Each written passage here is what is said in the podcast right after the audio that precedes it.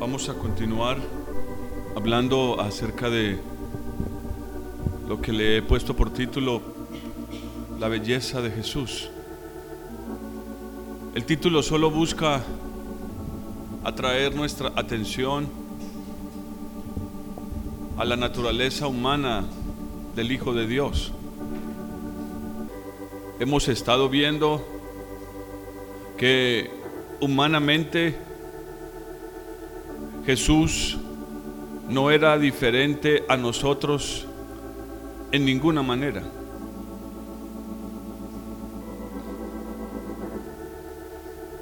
Por eso nació como un bebé de una mujer cualquiera, no cualquiera en el sentido de cualquier persona, sino como una mujer corriente. María, por supuesto que era especial, pero era una mujer, tan humana como cualquiera de ustedes, las hermanas. Y el propósito de esto eh, nuevamente es que alcancemos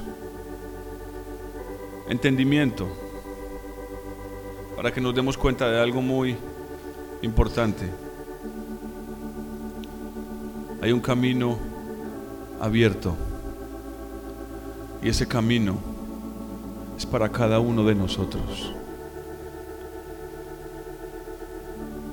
Sí pretendo con esto exaltar y engrandecer al Hijo de Dios.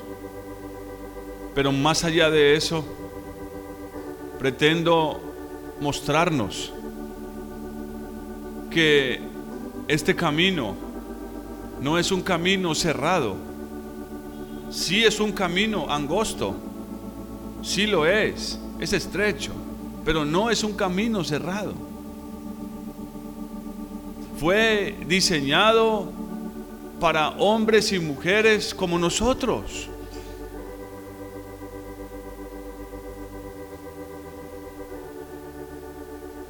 Podríamos pararnos en el día que viene delante del trono y decirle al Padre con toda autoridad, Señor, no era justo. No era justo. Porque diseñaste un camino el cual tu hijo recorrió.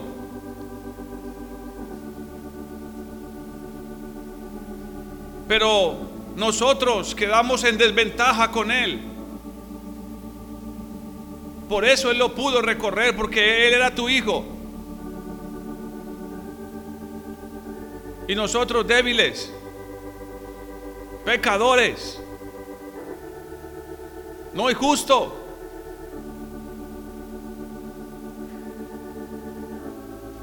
Eso no va a suceder, hermanos.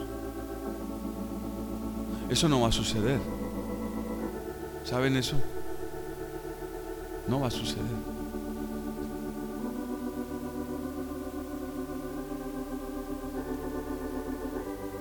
Dios diseñó el camino para que todos puedan llegar a ser hijos, como dice Romanos 8, hijos de Dios. Pero ¿qué dice Romanos 8? Que para que eso se materialice, necesitamos algo. El Espíritu. Porque es a través de ese Espíritu y solo a través de Él, que exclusivamente podemos abrir nuestra boca, clamar y decir, Abba, Padre.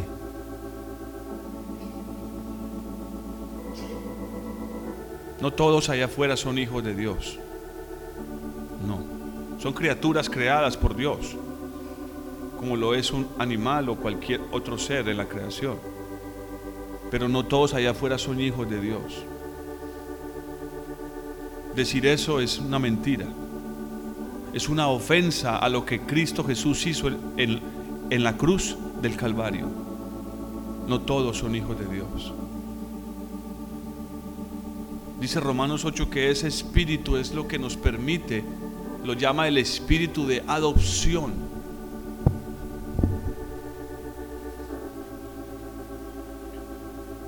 Yo algo de eso comprendo, hermanos. Alguna cosita de eso comprendo.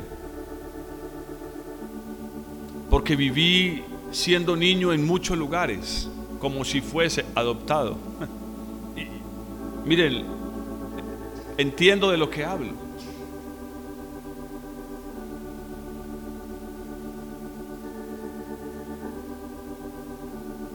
No es algo que simplemente podamos decir, listo, ahora soy hijo de Dios. No, porque cada que llegaba a una casa, todo era nuevo para mí. Me tocaba una y otra vez estar mirando dónde estaban todas las cosas. ¿Cuáles eran las normas de esa casa? ¿Bajo qué, voy a decirlo así para contextualizarlo, bajo qué espíritu se movían en esa casa?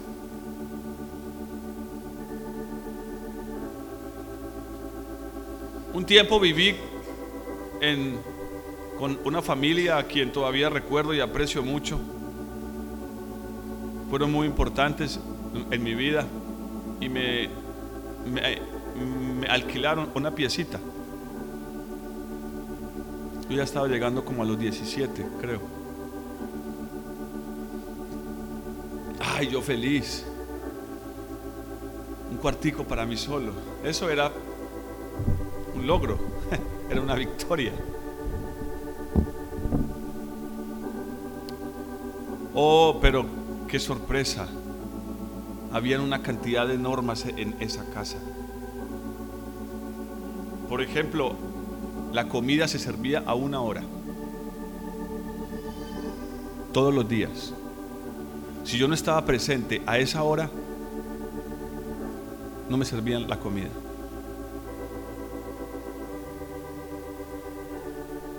Me tocaba ir a buscarla en la cocina, tal vez terminarla de preparar y calentarla. Ocho en punto. Esta mujer era estricta. En su casa era una norma ducharse antes de acostarse. Yo no tenía esa costumbre. Miren, ¿sí comprende por qué les estoy diciendo esto? No estoy hablando de mí. Es que no podemos pretender entrar en el camino de Dios y seguir con nuestras propias costumbres. Ni puedo llegar a una casa, en este caso la casa de Dios, el camino de Dios, e intentar imponer mis costumbres. Cosas sencillas. Cosas así sencillas. Era norma y no solamente para mí, también para los hijos de esta familia. Eran dos. Bueno, el menor lo conocí siendo un bebé y la, y, y la otra era una niña que ya tenía su edad, pero todos tenían que lavar los platos y habían turnos. Yo me acuerdo de eso, porque es una de, las cosas que no me gusta. Nunca le encontré gusto a lavar los platos. De pronto hay alguien aquí que le guste. ¿Sí? Se ríen. No le encontré gusto jamás. Creo que uno de los inventos más maravillosos del mundo son esos lavaplatos eléctricos meter todo lo sucio ahí, echar un poquito de jabón, cerrar y...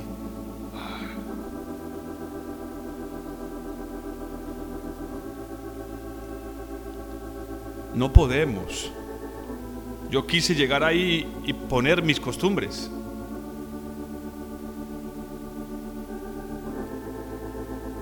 No, no, no, eran una cantidad de normas y yo intentaba eh, memorizar y fallaba en unas y, y hubo un momento en que yo dije, no, pero si es que estoy pagando, yo quise salir corriendo.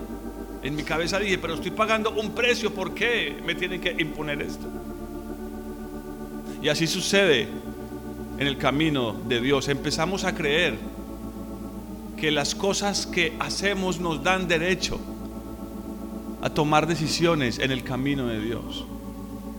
a querer modificar ciertas cosas, a querer imponer mi sabiduría por encima de Dios, mi conocimiento por encima de Dios, mis deseos por encima de los de Dios, mi compasión por encima de la compasión de Dios. Y todo lo, lo que pueda el, el Espíritu estar poniendo en su cabeza en este momento. Todo lo que uno se quiere poner, uno no puede llegar a una casa ajena y empezar a poner sus propias costumbres. Jesús era 100% humano, no 99. 100% humano. Y aunque quiero enfocarme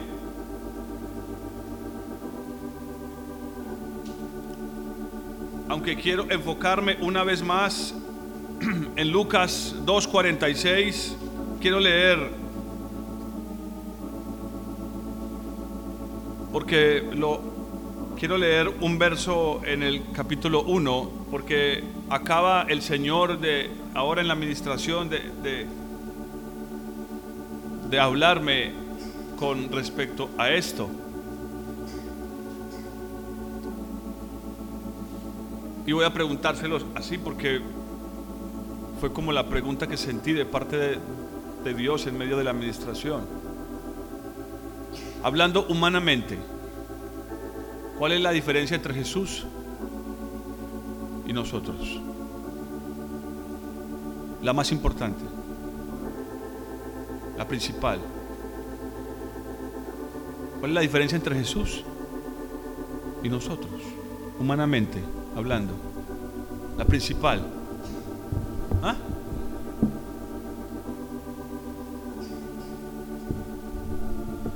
Ojo, eso es lo que aparentemente es la razón principal, pero saben que no. Yo lo primero que respondía eh, era eso.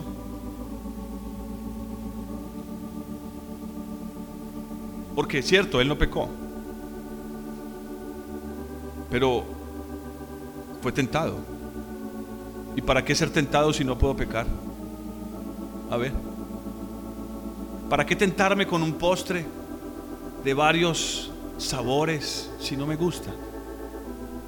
¿Para qué intentar tentarme con un helado de tres bolas, crema chantilly y cereza en la punta si no me gusta el helado? ¿Sería una tentación para mí? ¿Para qué intentar tentar a uno de los hermanos que hay aquí que no les gusta el café con un aroma de un tinto. Y él dice, ve, es, una tentación para usted, hermano Dyson. ¿No? Yo siento el olor del café y eso para mí, no sé, eso produce algo aquí adentro y en mi boca. Pero para el que el café no representa nada, dice, pastor es como raro, ¿cierto? ¿Entienden lo que les estoy diciendo? Sí, es cierto que él no pecó, pero tenía la naturaleza humana para pecar. Tenía, la, tenía en su vida la naturaleza que le hubiese permitido pecar. Y ojo, mire, me estoy parando en una línea muy delgada y muchos han resbalado parándose sobre esa línea. Pero hay escrituras que confirman lo que les estoy diciendo como hebreos. Él aprendió la obediencia por lo que padeció. Él no nació aprendido. Tuvo que aprender a leer, a escribir, a sumar. Tuvo que aprender a obedecer. Siendo niño, su mamá le llamó y estuvo distraído. Y tuvo que entender y aprender que cuando su madre lo llamaba, él debía responder, dar la vuelta y venir donde ella. No era que se sentaba haciendo un bebé y les daba cátedra a todos. ¿Entienden esto, hermanos? Entonces, yo tenía la misma reacción, pero ¿cuál es la principal diferencia? desde el mero nacimiento de Jesús, comparando a Jesús con cualquiera de nosotros.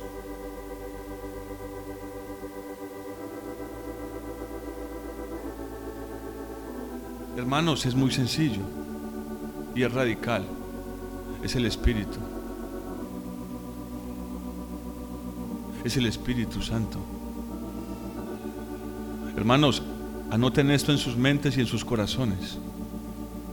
Sin el Espíritu, solo sacándolo de la ecuación, solo sacando al Espíritu Santo de la ecuación, nada más. Dejemos la Biblia, la oración, el congregarnos, una buena familia, unos buenos padres. Saquemos el Espíritu de la ecuación. Solo nos quedaría fracasar una vez y otra vez y otra vez y otra vez. Fue lo que pasó con Israel. Por eso el Señor les dijo, miren, ustedes no comprenden, pero es necesario. Y esa palabra griega se podría traducir como urgente, indispensable, totalmente necesario. Es necesario que yo me vaya. ¿Ustedes no creen que Él quería quedarse con sus discípulos? Por eso lo dice de esa manera, tan fraternal, casi dolorosa. Es necesario que me vaya, pero con el gozo de que le daba el entendimiento de, de saber lo que pasaría cuando Él se fuera. ¿Por qué les decía que tenía que irse? Para que pudiera venir sobre ellos el Espíritu Santo. Miren lo que dice Lucas 1. Versículo 34.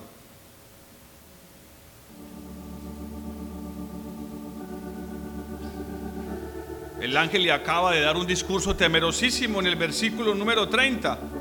No temas, has hallado gracia delante de Dios, concebirás en tu vientre y darás a luz un hijo y llamarás su nombre Jesús. Será grande, llamado Hijo del Altísimo. El Señor Dios le dará el trono de David, su padre. Reinará sobre la casa de Jacob para siempre y su reino no tendrá fin. Noten que ahí no, no menciona la clave.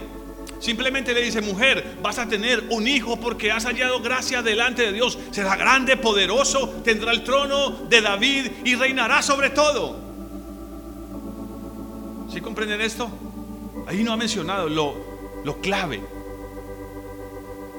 Entonces María, que era, que era una mujer comprometida, pero no casada aún, pura, virgen, dice, responde. ¿Qué les dije? 34. María le pregunta al ángel, ¿cómo será esto? Pues no conozco, varón. ¿Entienden qué es lo que les quiero decir? Todos hemos nacido aquí como, como fruto de una relación entre un varón y una mujer. Y él entiende lo que le está diciendo. En tu vientre nacerá un hombre, será grande. Se le dará el trono de David, será rey, poderoso. Y dice, pero ¿cómo? Aquí donde está la diferencia. Versículo 37. 30 y, ¿qué? 35, perdón. Respondiendo el ángel le dijo, el Espíritu Santo vendrá sobre ti.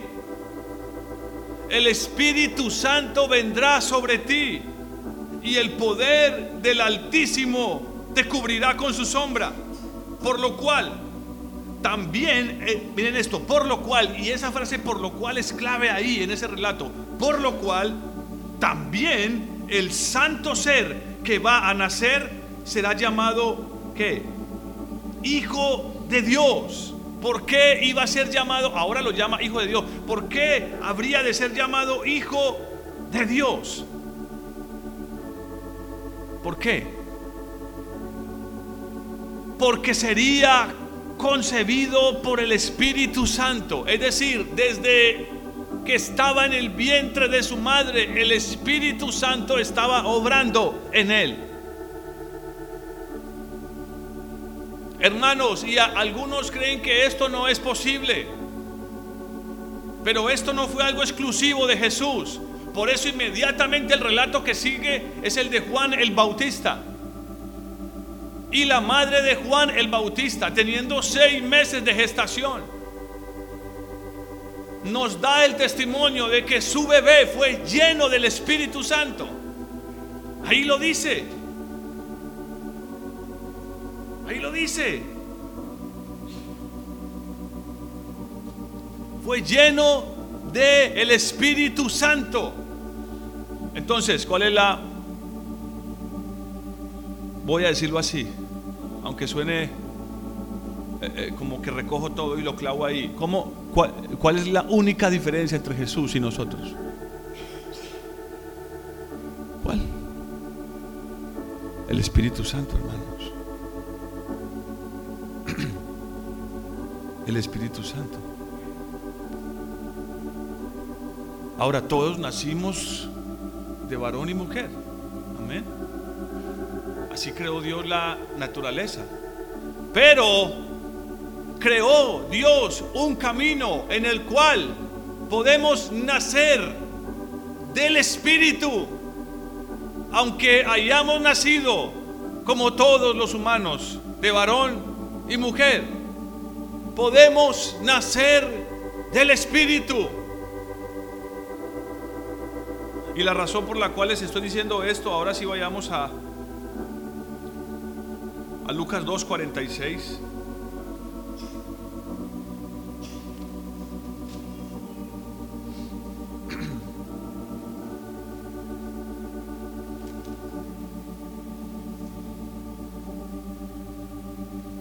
Miren, me gusta el Evangelio de Lucas porque está casi que relatando de manera paralela el crecimiento de Juan y el de Jesús. Y aquí vamos a ver en Lucas 2, 46, que dice,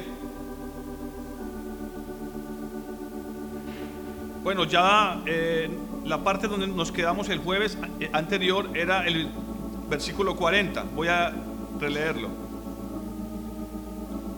que dice, el niño crecía y se fortalecía y se llenaba de sabiduría y la gracia de Dios era sobre él. Ahora, a ver, a ver, ¿qué fue que creo que, ah, es que lo, lo- lo anoté mal. ¿Verdad? Eh, No es 46, es 40, hermanos. Y el niño crecía y se fortalecía y se llenaba de sabiduría y la gracia de Dios era sobre él. Crecía y se fortalecía y la gracia y se, perdón, y se llenaba de sabiduría y la gracia de Dios era sobre él. Nació del Espíritu, amén.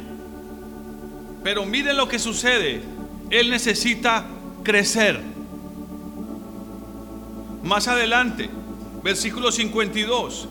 Y Jesús crecía en sabiduría, en estatura y en gracia para con Dios y con los hombres.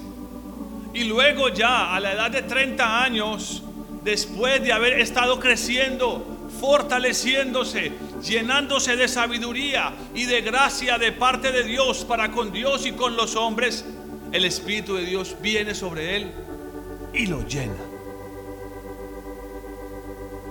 Y no se aparta de él. Hermanos, él no comienza antes su ministerio. Y miren, quiero que noten esto.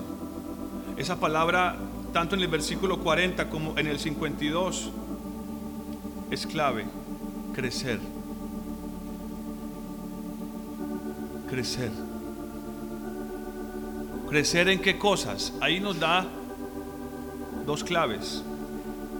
Básicamente menciona dos cosas. Sabiduría y gracia. Sabiduría y gracia. Voy a resumirlo por el tiempo. ¿Qué es sabiduría? Sabiduría no es la acumulación de mucho conocimiento. No. Sabiduría es la capacidad de saber cómo aplicar el conocimiento. Como dice Proverbios capítulo 14. ¿De qué le sirve al necio tener el precio para comprar sabiduría si no tiene entendimiento? ¿De qué le sirve? La sabiduría, dicho sea de paso, como dice la escritura, que viene del temor a Jehová. Salmo 110, perdón, Salmo 111, versículo 10.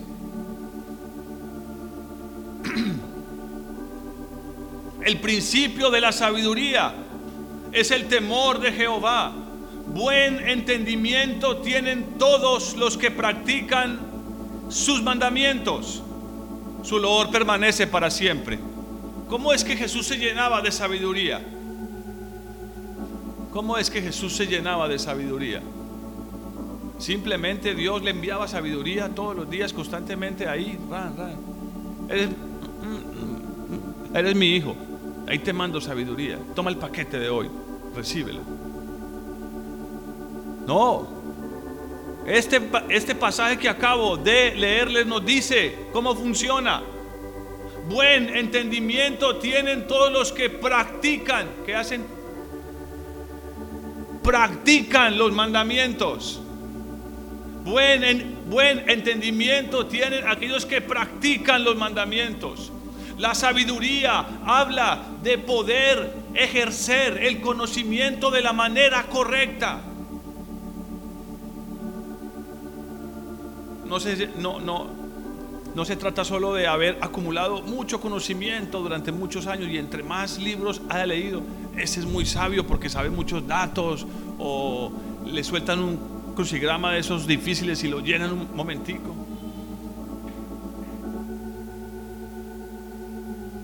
Siendo muy joven quise ser bueno para eso, pero nunca pude.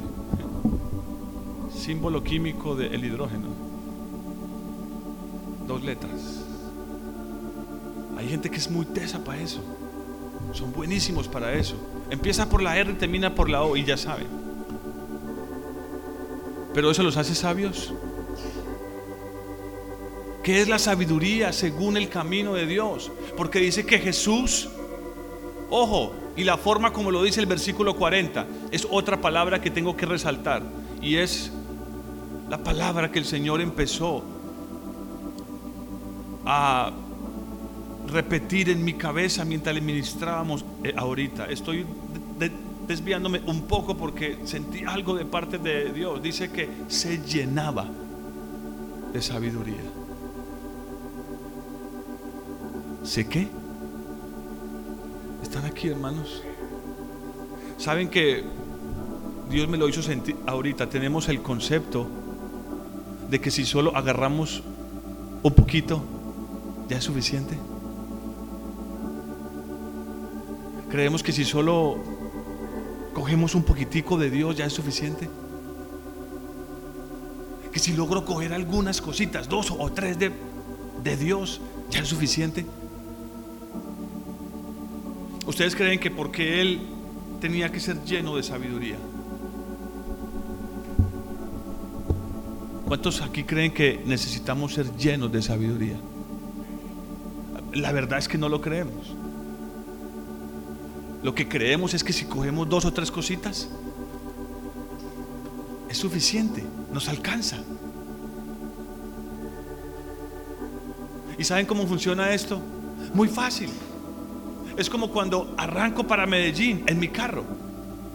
Después de haber empacado todo, es más, antes de haber empacado todo, lo primero que hago es ir a la estación de gasolina y llenar el tanque hasta que ya no le cabe nada. Amén. Es lo primero que hago, lo lleno, ra. Llénelo por favor lo más que pueda. Hasta ahí, hasta ahí todo está bien, arranco. Pero ¿qué sucede con esa llenura? Resulta que voy llegando a Cincelejo y ya le faltan tres, cuatro rayitas. Y es una de las cosas que me sucede cuando voy manejando. Voy mirando y cómo bajan las rayitas y yo digo, oh, bajan de rápido. Y de pronto voy llegando a Cabucas y me quedan tres rayitas. ¿Qué toca hacer? No, yo puedo llegar. ¿Qué? Toca Y a veces soy como postergando la entrada a la estación de gasolina y yo digo, no, puedo ir más lejos todavía. Y ran. Y de pronto, otra rayita. ¿Qué toca hacer, hermanos? Miren, parece una tontería lo que les estoy diciendo, una cosa como de niños, pero ¿saben qué es lo que el Señor me estaba mostrando ahora en, el tiempo de la administración? Es que Él como sabe que somos torpes y necios y, y que no tenemos mucha sabiduría, Él tiene que hablarnos con cosas que conocemos. Porque les decía, ah, el pescador salió a pescar y el sembrador salió a sembrar. Y, y solo les hablaba de cosas que cotidianas de lo que ellos entendían y yo entendí lo que Dios me estaba diciendo. No importa, tarde o temprano tienes que volver a parar, hacer una pausa y volver a llenar el tanque. Si quieres continuar tu camino y llegar hasta la meta, no puedes hacerte la ilusión de que te alcanzará.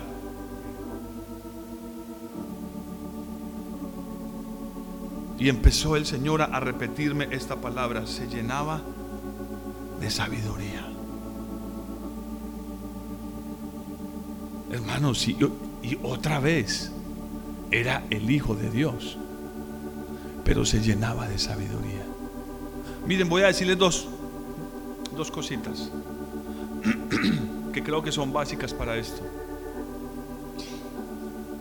Si queremos tener sabiduría. Y ojalá comprendamos que no solamente es tener algunas cositas de sabiduría, leer algunos versículos que de pronto me den un poquito de sabiduría para esto, para ello. De lo otro me encargo yo porque de lo otro sí tengo conocimiento. Que de pronto Dios me ayude un poquito como con la familia, pero los negocios solo manejo yo. Sí. Estudié para eso. Negocios internacionales, tengo un diplomado o que me ayude el Señor para esto de, los negocios, porque de, de, la familia me encargo yo, yo soy una buena persona. ¿Creen que funciona así? No. No funciona así. Dos consejos si queremos tener sabiduría. Necesitamos aprender a escuchar. Ahora sí, el versículo que les dije ahora que fue que me equivoqué. Lucas 2.46. Cuando se pierde en el templo. ¿Estamos ahí? Amén. ¿Qué dice? Y aconteció que tres días después le hallaron en el templo, sentado en medio de los doctores de la ley, oyéndolos y qué? Y preguntándoles, hermano, raya esas dos cosas. Si usted en verdad quiere ser una persona sabia en este camino, usted necesita estas dos cosas y enseguida le voy a dar una tercera. Perdone que la había olvidado. No la olvidé, sino que la pasé por alto. Dos cosas. Aprender a oír y preguntar aprender a consultar. Saben, yo he conocido creyentes que nunca preguntan. Nada. Hace mucho tiempo le dije a una persona y se le grabó. En el transcurso de, de los años me lo ha repetido. Preguntar es de sabios. El necio da por sentado que todo lo sabe. El necio cree que todo lo sabe.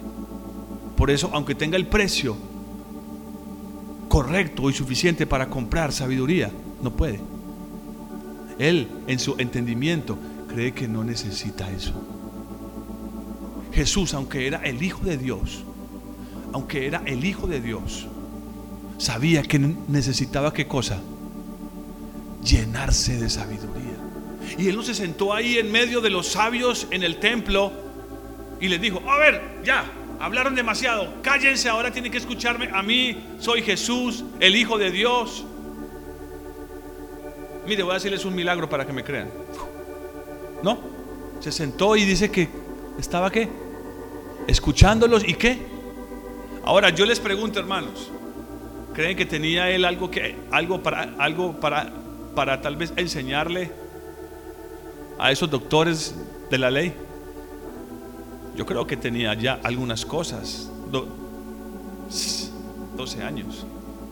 Seguramente tenía ya algunas cosas, estaba lleno de sabiduría, pero él estaba ahí como oyendo, escuchando y preguntando. Oh, cómo me duele ver que hay cristianos que no son capaces de preguntar. Muchas veces van ahí con su barquita hundiéndose, el agua está inundando su barca, están naufragando. Las cosas no les están saliendo bien, pero creen que porque pueden sacar la cabeza a flote todo está bien, no son capaces de pedir ayuda. Preguntar implica muchas veces pedir ayuda, un consejo, pero eso es imposible para alguien que no sabe escuchar. Sabe que usted puede estar aquí sentado, pero no eh, puede que no esté escuchando. Puede estar distraído con sus propios pensamientos. O simplemente no está escuchando. Aprendamos a escuchar. Para escuchar es necesario humillarse, según los profetas. Dice que necesitamos inclinar el oído. Y esto es congruente. Esto es como un mecanismo que va todo junto.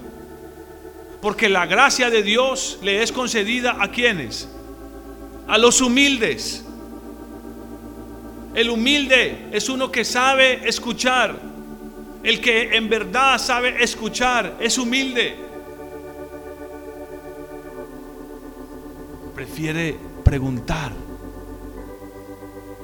antes que dar por sentado que ya tiene la respuesta a sus necesidades. Hermanos, ¿saben que todo esto es espiritual? Todo lo que nos rodea es espiritual. Ahora, no lo digo para que suceda como ha pasado en otros contextos, en otras iglesias, aún en, aún en personas que he visto en este ministerio tan precioso que tenemos, caer en el error de espiritualizarlo todo. No, eso es una cosa muy diferente a que yo les diga que todo a nuestro alrededor es espiritual. ¿Qué significa eso? Que todo lo que sucede tiene un componente espiritual y que es casi seguro que la mano de Dios está ahí. Amén.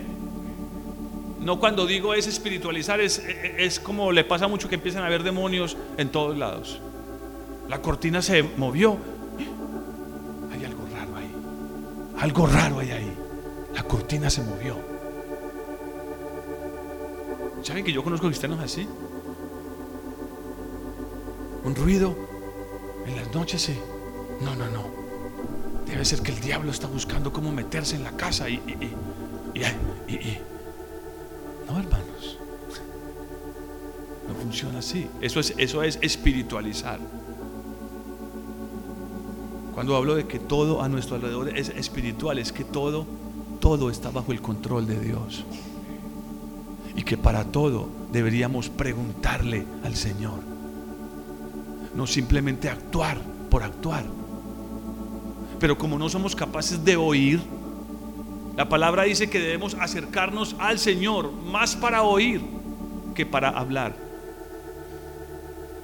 Por eso nos dio dos orejas y solo una boca. ¿Se imaginen si tuviéramos dos bocas y una sola eh, oreja?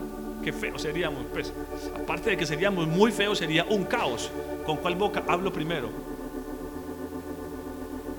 Y una sola oreja. No, nos dio dos. Yo creo que hasta en eso hay una señal. Necesitamos aprender a escuchar más que a hablar. Pero, hermanos, hay que aprender a preguntar. Este niño llegó ahí lleno de sabiduría.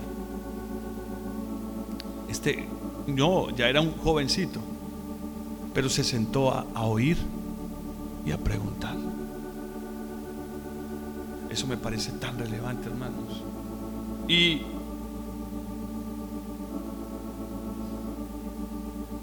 hay algo que es lo tercero, y ya voy eh, acabando.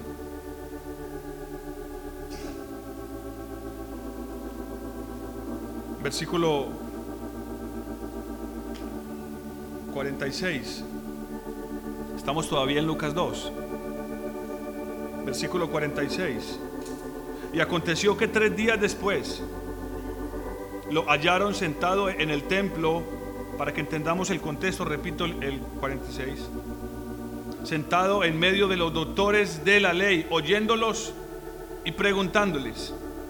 Y todos los que lo oían se maravillaban de su inteligencia y de sus respuestas. Y todos los que lo oían se maravillaban de su inteligencia y de sus respuestas. Hay mucho que decir ahí, pero no voy a detenerme ahí por el tiempo. Cuando lo vieron, se sorprendieron y su madre le dijo, hijo, ¿por qué nos has hecho esto? Tu padre y yo te hemos buscado con angustia. Entonces él les dijo, ¿por qué me buscabais? ¿No sabíais que en los negocios de mi padre me es necesario estar? Ahora, ¿no notan ahí algo extraño? Todavía tenía 12 años, pero como cualquier joven que tiene algo en su corazón, un sueño, una visión, sintió el impulso de quedarse ahí tres días. ¿Sería que no quería a su mamá y su papá? ¿Sería que no les hacía falta su mamá y su papá y sus hermanos? ¿Sería que era un muchacho necio, desprevenido, inconsciente? A ver, estoy yendo más allá. Pues para que vean que su naturaleza humana estaba ahí. Él, de repente ahí, en su inmadurez, porque todavía tenía 12 años, pensó que es el lugar donde él debía estar. Ya había comenzado en la sabiduría de Dios a comprender cuál era el lugar y el propósito de Dios para su vida. Y de repente consideró que lo correcto era quedarse ahí. Habían pasado tres días, hermanos. No me pregunten cómo comió en esos tres días. No sé. Si llevaba bolsa con dinero o si pidió y le dieron. Lo único que sé es que él en ese momento se dejó llevar por su, por su deseo. Y su madre le dice, ¿qué nos has hecho? Y él responde, ¿no sabíais que en los negocios de mi padre me es necesario estar? Pero ellos no entendieron lo que les dijo. Versículo 51. Pero entonces dice, descendió con ellos y volvió a Nazaret y les estaba como sujeto. Esa es la tercera cosa que necesitamos si queremos ser verdaderamente sabios. Si queremos ser verdaderamente sabios. Mire, todo esto va en una dirección. Y fluye en una dirección.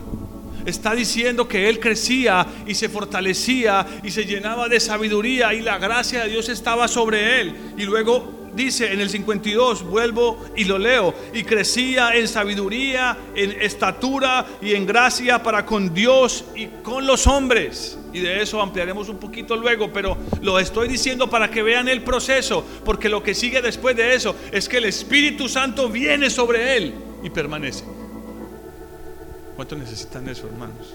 A ver, yo, yo quiero que sean conscientes de que usted entienda esta noche por lo menos una cosa. Sin el Espíritu Santo vamos a fracasar. Aunque lo intentemos una vez y otra vez y otra vez. Aunque tengamos las mejores intenciones, solo fracasaremos. Jesús lo sabía. Miren lo que sucedió a los 12 años. ¿Se imaginan a, los 25? ¿A los 23? ¿No creen que ya estaba suficientemente preparado? ¿Por qué no comenzó su ministerio antes? ¿Qué bendición hubiera sido para el mundo entero? Un ministerio no de tres años y medio, sino de 10 años.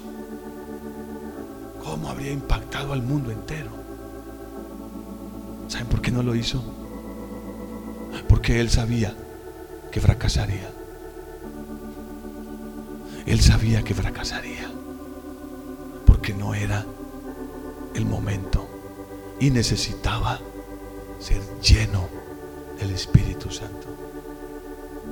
Y como sabía que necesitaba esa llenura, se preparó durante toda su vida llenándose de sabiduría, llenándose de gracia para con Dios y con los hombres, creciendo, fortaleciéndose en el camino de Dios, en su palabra, en sus mandamientos, practicándolos, porque es lo que dice el Salmo 111, practicándolos. Y eso empezó a darle entendimiento, tanto que a los 12 años él sabía que la voluntad de Dios para su vida era cuál? Estar en los negocios de su padre. Oh, yo, yo me pongo triste porque lo viví hasta cierto punto y lo veo hoy en muchos jóvenes. ¿Y qué te gustaría eh, hacer con tu vida? Y es que uno hace algo con su vida.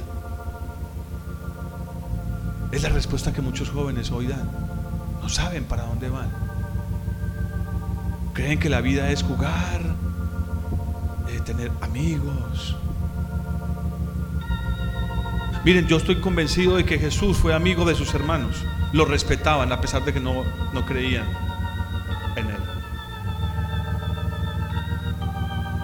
tengo pasajes para demostrarles que su sabiduría era tanta que a pesar de que sus hermanos no creían en él, él sabía que a veces era necesario pasar tiempo con ellos.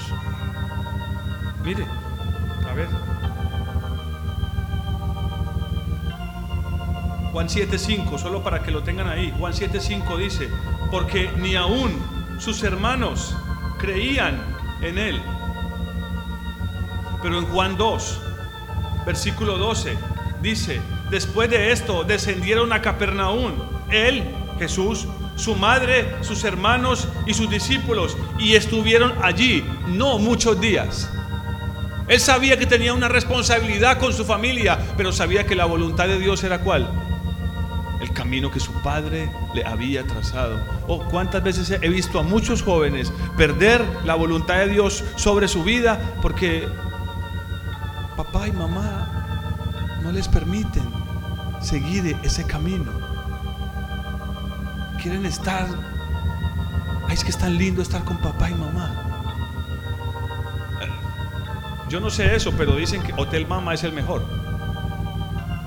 Nadie cocina como mamá. Ella me tiende la, la cama, ella me ayuda, ella me entiende.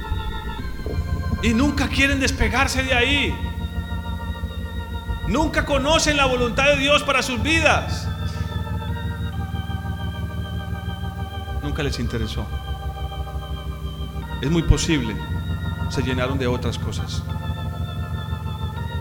Y se dejaron llevar por otros temores que no era el temor de Dios. Jesús lo sabía. Y dice que bueno, está bien, su familia vino, lo buscó y fue y descendió con ellos a Capernaum, pero dice que no se quedó allí muchos días no permitió que eso lo distrajera de su, de su misión, del propósito que Dios le había dado ahora. Pero estoy casi seguro que este hombre fue amigo de sus hermanos, lo respetaban. Bueno, después de Pentecostés dice que todos creyeron en él. María y sus hijos estaban en el aposento alto les dio el testimonio, hermanos. Tuvo que esperar hasta después de su muerte y su resurrección, pero les dio el testimonio y ellos estuvieron ahí al final. Pongámonos en pie, hermanos.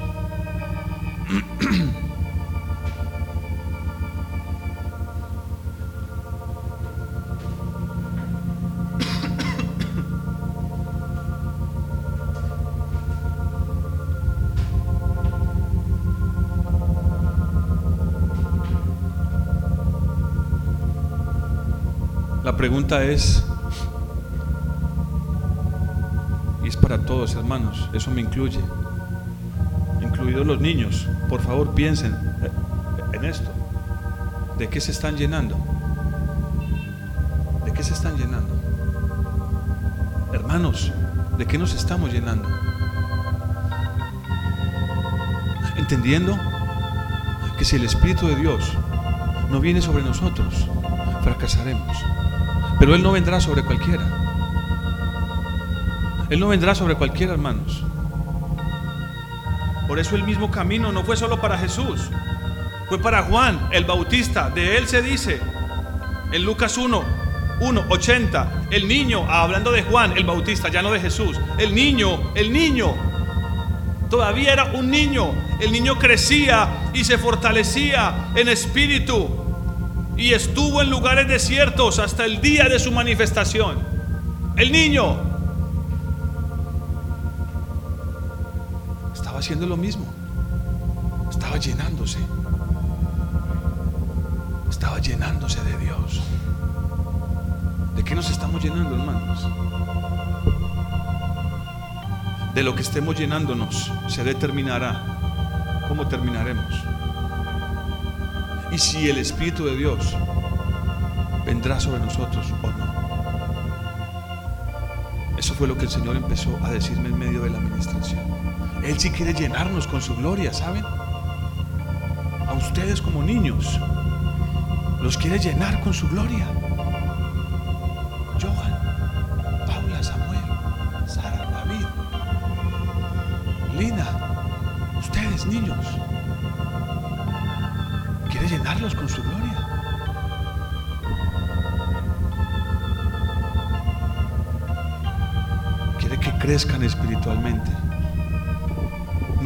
Físicamente. No es que estén preocupados, este mes no crecí ningún centímetro. ¿Y por dentro cómo estás? Y es para todos, estamos creciendo. O llenamos el tanque y pensamos que con eso me alcanza. Yo, todos, yo, yo sé que todos conocen así a alguien. Tranquilo, que eso alcanza. no se preocupe. Y algunos lo espiritualizan. Dios es bueno. Sí, Él es bueno para saber quién lo quiere de verdad y quién no. Él sí es muy bueno para eso. Él sí es muy bueno para saber quién en verdad desea ser lleno de Él. Y lo que alguien haga para Dios no es en vano.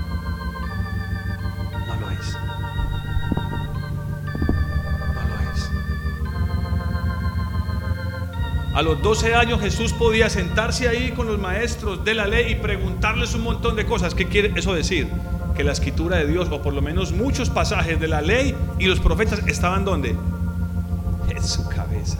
Y seguramente algunos los había memorizado. No pocos, muchos. Porque cargar una Biblia en su época, solo un libro de la ley, solo un libro como Génesis o Éxodo era un rollo inmenso. Tal vez había que montárselo en el hombro y no cualquiera podía tenerlo. Muchas familias nunca tuvieron uno en su casa, solo tenían acceso a él en la sinagoga. Y hoy podemos tener la Biblia hasta en el celular si la quiero comprar y no tengo dinero, desde 7 mil pesos puedo comprar uno. Hermanos, otra vez, y perdónenme, no quiero ser canción, pero insistente, ¿de qué nos estamos llenando? Creo que esa palabra es clave. ¿De qué nos estamos llenando? Cierren sus ojos, hermanos, y acerquémonos al Señor. Niños, cierren sus ojos. Porque si ustedes lo quieren y lo sienten, le pueden decir esta misma noche al Señor, Señor, yo quiero ser lleno de ti. Escuchen los niños, y, es para todos, pero siento, siento esa carga hoy. Le pueden decir al Señor, quiero ser lleno de ti. Dame hambre de ti dame sed de ti. Dame hambre y sed de ti.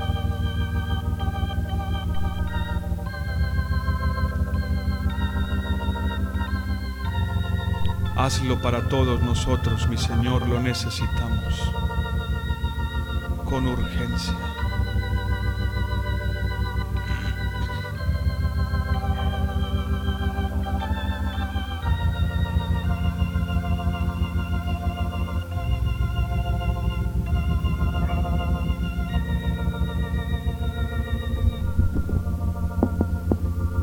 Santo Espíritu.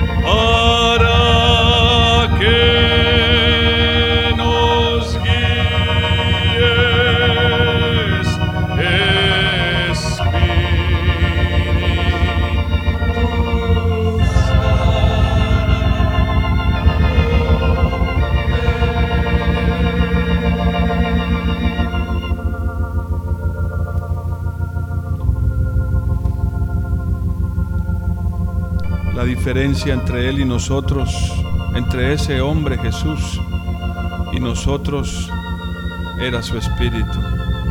Obviamente Él se esforzó, se dedicó. La palabra fortalecía también quiere decir esforzarse.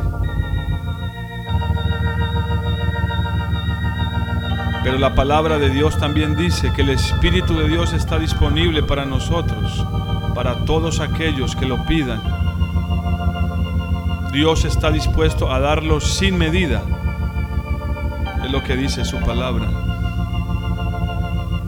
¿Cuántos antes de irse a sus casas esta noche quieren decirle, antes de salir, Señor, Padre, dame de tu Espíritu? Santo Espíritu, ven sobre mí. Yo sé que si vienes ahora sobre mí no puedes llenarme porque estoy lleno de otras cosas. Pero si puedes empezar a trabajar en mi vida, en mi carácter, en mis pensamientos, en mi corazón, en mis deseos. Hasta que llegue el momento cuando de la misma manera yo haya crecido en gracia y en sabiduría puedas entonces llenarme completamente con tu espíritu. Danos ese deseo, danos esa visión.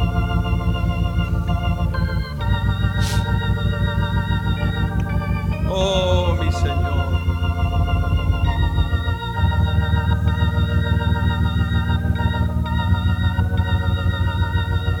Por amor a tu nombre, Señor. Por amor a tu nombre, Señor. Haz que